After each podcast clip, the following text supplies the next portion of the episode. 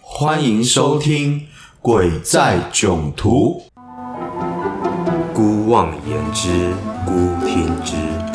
豆棚瓜架雨如诗，料应厌作人间语，爱听秋坟鬼唱诗。您现在收听的是《鬼在囧途》。大家好，我是森哥。大家好，我是鬼差博士，看得到鬼也看得到神，但我现在看不到你，看不到我看不到众生，啊！哎、今天的主题恐怖了。很恐怖。我交代的功课，今天我要来抽查了。好，今年非常恐怖的泰国恐怖电影，嗯，你有空啊不？我看了，因为我们为了要收集这个节目的题材，是你看是是，我们多么偶的尔要认放真。松一下，去看看别人讲鬼啊，但是你那个时候旁边签的是，亡魂。我不得不说，真的，我一边看有这个感觉，有这部电影真的很写实啊，它很多部分跟我的经验有连接到。还是要给观众一个线索啦。对哦它就是两个字而已啦。是，哦，那哪至两个于字就是铺满嘛，好， 不啊跟对哦，大家自己去解谜。这一个故事呢，哎，非常的妙喽。哦是我们为了不要爆雷哦，嗯有很多还没看过的这个听众，所以我们也不会去讲太多里面的这个细节。是是是是是，可是我们对于这个文化，对，这个萨满的文化，我们还是值得跟大家提一下，没错，因为萨满啊，它它这部影片啊是泰国拍的影片，嗯整个的这个背景啊，我觉得其实跟台湾的某些宗教信仰仿佛有一些类似相似之处。对对对对对，那萨满文化它其实它主要是分布的地方非常的广，嗯，哦，那在这个北亚啦，然后欧洲啦，然后东亚啦，其实都有它的这个足迹。对，甚至有一些人他会觉得他就是巫师的这个宗教没，错没错，借由这个神灵，他进入指定的人的身上，对，这就是他们所谓的巫师。没错然后透过这个中间人呢，帮他办事情。没错，所以在这些地方的这个萨满哦，也就是巫师啊，他会去帮当地的人去哎治病啦，嗯处理家里的一些难解的问题。是里面有一句话，我觉得讲的也很有道理。是他说，如果你真的生病了，你就要去找医师。是，我这边帮你处理的是医师解决不了的问题。没 错，哎这跟台湾的这个这个同基文化是很相很似，像对。啊。像这边我要特别补充一下，因为很多人哦都把我们台湾的民间信仰里头这种哦请神上身这种鸡桶哦奉为神，其实鸡桶只是一个灵窍，借给这个天地万灵。那到底进入什么灵？这边我要坦白说啦，哦，这个层次不一哦。可是呢，真正透过这种鸡桶来协办人间的事情，多数都是科学不能解决的问题，比如说奇特的疾病，嗯，或者是呢啊遇到了这种奇特磁场的影响，哦，以及就是比较奇特的生活上的一些事件，我讲都是奇特哦。没错可。是很多人就会误会了，就把你自己好好该工作，好好该爱家人，好好应该要保养自己健康这部分，也都委托了给这些神明啦，神明啊，对啊或者是鸡童去了、哦。对啊我老实说哦，以上这些事情，如果你要仰赖神佛，神佛是帮不了你的。你自己都偷懒了嘛？对对对对对，哦就是你就是游手好闲，也不去努力帮你的家庭做些改变，对你就想说我每天来拜拜，对看会不会好一点。对，这样，然后我来拜拜，然后希望老公不会骂我。问题是，是老公个性不好，这拜拜怎么有用呢？对啊，对你爱赌博，然后每天这样子不务正业，不做家里的事情，然后天天去那边求神明给你发财，不可能的吧？脑壳脸神明嘛。不会去干这种傻事的。哦，所以我们这边指的哦，真的还是会有一些现代的心理跟精神上的疾病。对对对这个的确是可以透过专业的心理医师、精神科医师、嗯哦，给你做一些处理。对可是我们这边提到的是，像之前我们有讲过，他被惊吓到了，嗯，他的魂魄就不哦见了嘛。像这个神明就能帮忙，鸡童也能帮得上忙。嗯，哦，因为这个就比较属于灵性调整。回到这个事情的言归正传，我们今天要来讲邪灵没错，附身的事情。因为萨满文化里头，或者是萨满巫师啊，或者是台湾的这个民间信仰里头，鸡童，他们其实有一个很重要、经常性一定会遇到工作，就是跟邪灵对战。那我今天就先来讲一个邪灵的故事。这个呢是我一个当兵的朋友哦分享给我的故事哦。他说呢他在台南的一个营区当兵，对哦大概在十年前。那这件故事其实现在应该也找不到这个营区了，因为营区已经撤掉了。他那个时候常常啊往这个军医院跑，每次出操回来，他就是发烧，不然就是不省人事。嗯，哦哦，不行的是也太严重了吧？这个可能有点类似像中暑，对哦对，然后他就是都被扛回来啦。他这样子一直往这个军医院跑啊，跑到这个里面的长官学长啊都很不爽啦，嗯嗯嗯，都以为他在装病。对，那你搞什么鬼啊？啊，大家也都是这样抄啊，你健康检查也都没事，就跟跟我们刚刚讲的一样，你身体的状况是 OK 的，那你为什么每次都会这样子想要来这边？是不是偷懒？然后他说有一天晚上啊，他一样在军医院里面的时候啊，他遇到了一个他一辈子都忘不了的事情。嗯，那一次跟往常一样出操回来去打靶，打靶回来之后一样又发烧进去了。嗯，那进去的时候，他也完全不知道是怎么进去的。但是半夜呢，他就醒过来了。醒过来的时候啊，他是被冷醒的哦。那冷醒了之后，他起来，那个时候是七月天，怎么可能会对冷醒啊？哦，但是他醒过来，眼睛睁开，他看到了让他更毛更冷的事情。床旁边站着一个阿兵哥，那个诡异的脸啊，就是要笑不笑的，然后一直死死死的盯着他。对，他吓了一跳啊，因为他常常去医院嘛。这个人他认识这个就是这个地方的军医，对他，想说靠，妈三更半夜为什么我醒过来你在旁边对着我笑，笑得我直发毛啊！他当下也不敢多说什么，眼睛闭起来，啊、继续睡。不知道睡了多久，想说他到底走了没？靠，他变成在他的左边，又在直直的盯着他，哇，又在天笑。哪那他这个时候就本来是害怕，可是这个时候有点火了嘛，对，哦，就说准备拿棍棒揍他。对，，他说你写矿啊小啊，哦，就是因为你看着我是很不舒服嘛，嗯对对对又这么要笑不笑的对，他就吼他啦，就说到底有什么事情啊？哦，没事的话让我睡觉好不好？对哦讲完了就是直接倒头，就再也不理他了。嗯，隔天早上起来的时候啊，想说昨天自己是不是太不礼貌了？对，去跟那个军医讲，哎、不好意思啊，昨天晚上对你态度不是很好哦，啊，可是昨天是为什么啊、你为什么这样半夜这样跑到那边这样看我，这样很奇怪。那个军医跟他讲，我昨天怎么有去你的床旁边看你啊？我昨天值班的是另外一个人哎、我是今天早上才来的哎、哇，那那昨天那个是谁？昨天那个人是谁？他就想说这个怎么可能啊？只是一般当兵哦，可能神经比较大条啊，想说好、算了、你不承认，那也可能也可能是你要恶作剧我，哎，或者是你，装不知或道，者是说可能你昨天被我凶，面子挂不住啦，对对对哦，就不了了之，就不理他了。结果呢，过了两个礼拜之后啊，我这个朋友啊，嗯，他又进去了，对，一样又是在半夜两点多的时候冷醒。嗯，这个军医又一样在床边对着他笑。天哪，那他这一次没有拿棍棒揍他一下，没有，没有他说这次他对着他笑以外，对，那个军医是牵着他的手的。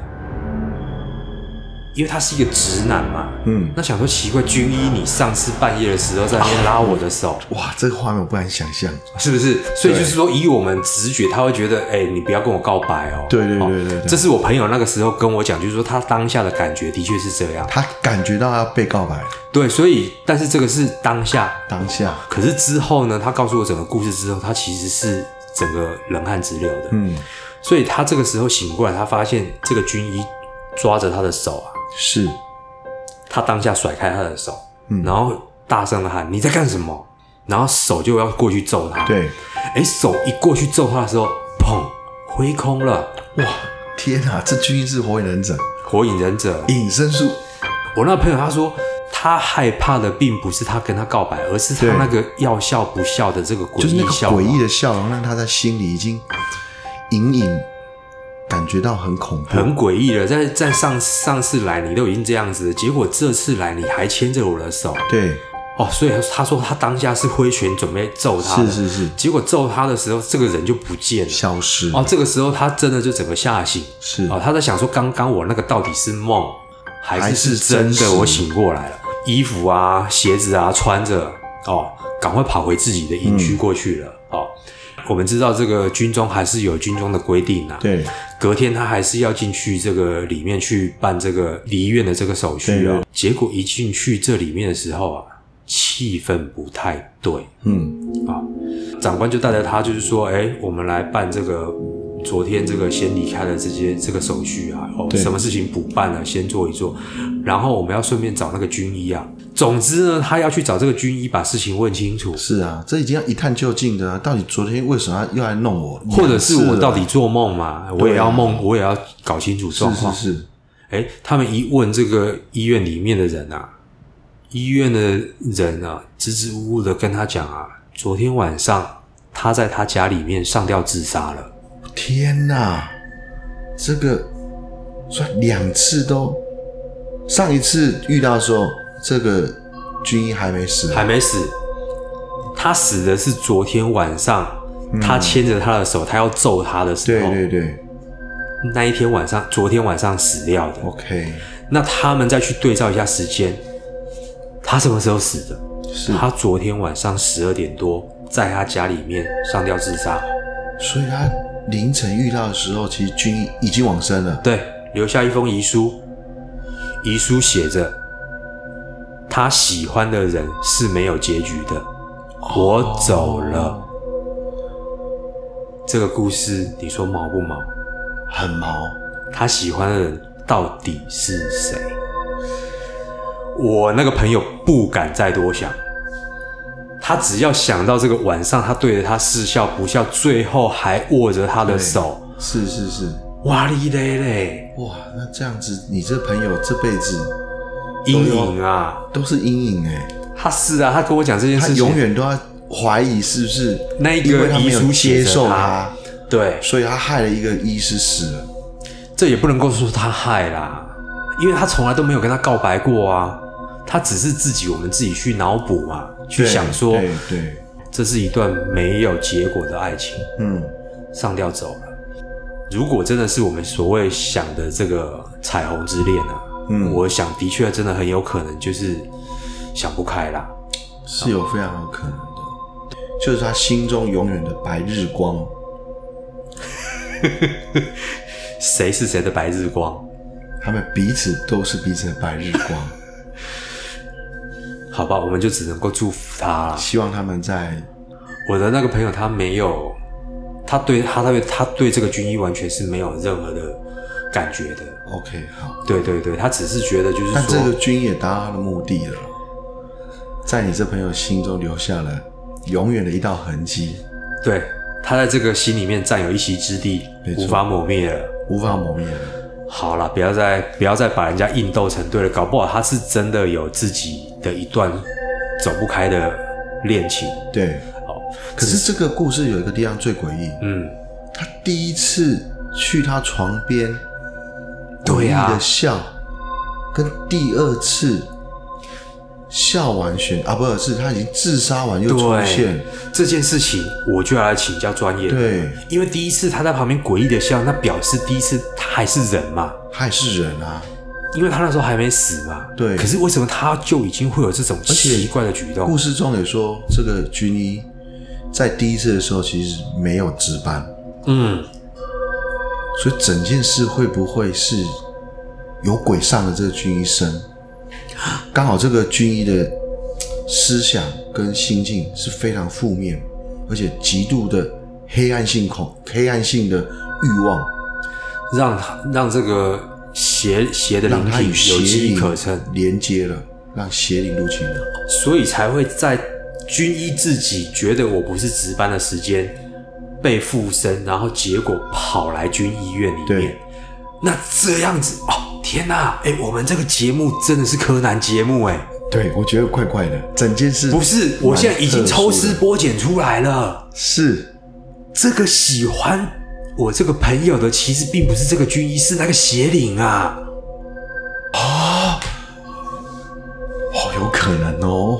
对对对，带有这种得不到爱的一种怨恨的邪灵，刚好附在这个军医身上。因为他喜欢他，所以才会附在军医身上，半夜来看然他嘛。后哦这个朋友才一直经常性的身体不不适。就是可以让他一直来这边看他对嘛。对，结果最后他在，哇，讲到这里要抽根烟才行。我太可怕了，太可怕了这个哇啊哎、这个我当初还是这样听完，我就想说对对算对了，对可以来对当个题材原。来这个故事当中有弦外之音，你还记不记得我们前几集有讲过这个所谓的这个鬼招亲，哦，对，对不对？这个是有可能的。整个案情到现在水落石出，哎、好可怕、很可。怕，很可怕。哦，这应该是我们唯一一次在节目把一个事件的最终推向了一抽丝剥茧个出来光明的地方。哎、可是这样子，我真的，如果真的是这样子的话，我觉得更可怕的是，那一天他牵着他的手，万一他没有跑，哦，有可能他牵他的手其实是这个邪灵要透过军医拉着你这朋友一起去殉情啊，成为一个亡魂鸳鸯。所以这个邪灵其实已经透过这个军医来找过他两次，最后军医不知道是在什么情形之下被这邪灵拉上自杀这条路。而且你不要说两次啦，这两次他是因为有醒过来啦。对，他如果没有醒过来的时候，我不知道他之前住在这边，他都已经在床边看他几次了。哦，对他有醒的时候是知道两次，这是他很如毛果他没有发现的时候呢，又有几次呢？这是很毛的一件事情。我觉得这这这这这这集不要告诉他，不然他听了之后他会更害怕。因为这个是如果是发生在我身上，我现在每天晚上睡觉我都会害怕。我眼睛闭下来的时候，到底谁在旁边一直看着我？嗯，真的，太恐怖、啊这是一个个心中的噩梦，永远永远。惨了啦！那这样这一这一集我们怎么收尾呢？本来我预期要再讲一个 邪灵上身，也不知道该不该再讲啊、我觉得就先不要再讲了，这个情绪已经满嗯我了们啦。留到下一集之后再讲鬼胎博士遇到的邪灵上身个案好。，好，所以呃，各位听众朋友啊，如果您是从头一直跟着我们听到现在的呢，您是否也有藏在你心中那一段不为人知，而你不想说出来又带着疑惑的故事呢？请你投稿我们会帮你拆解。我们在节目中说不定就聊着聊着，把你这一辈子本来要绑着的结给解开了，给打得更死了。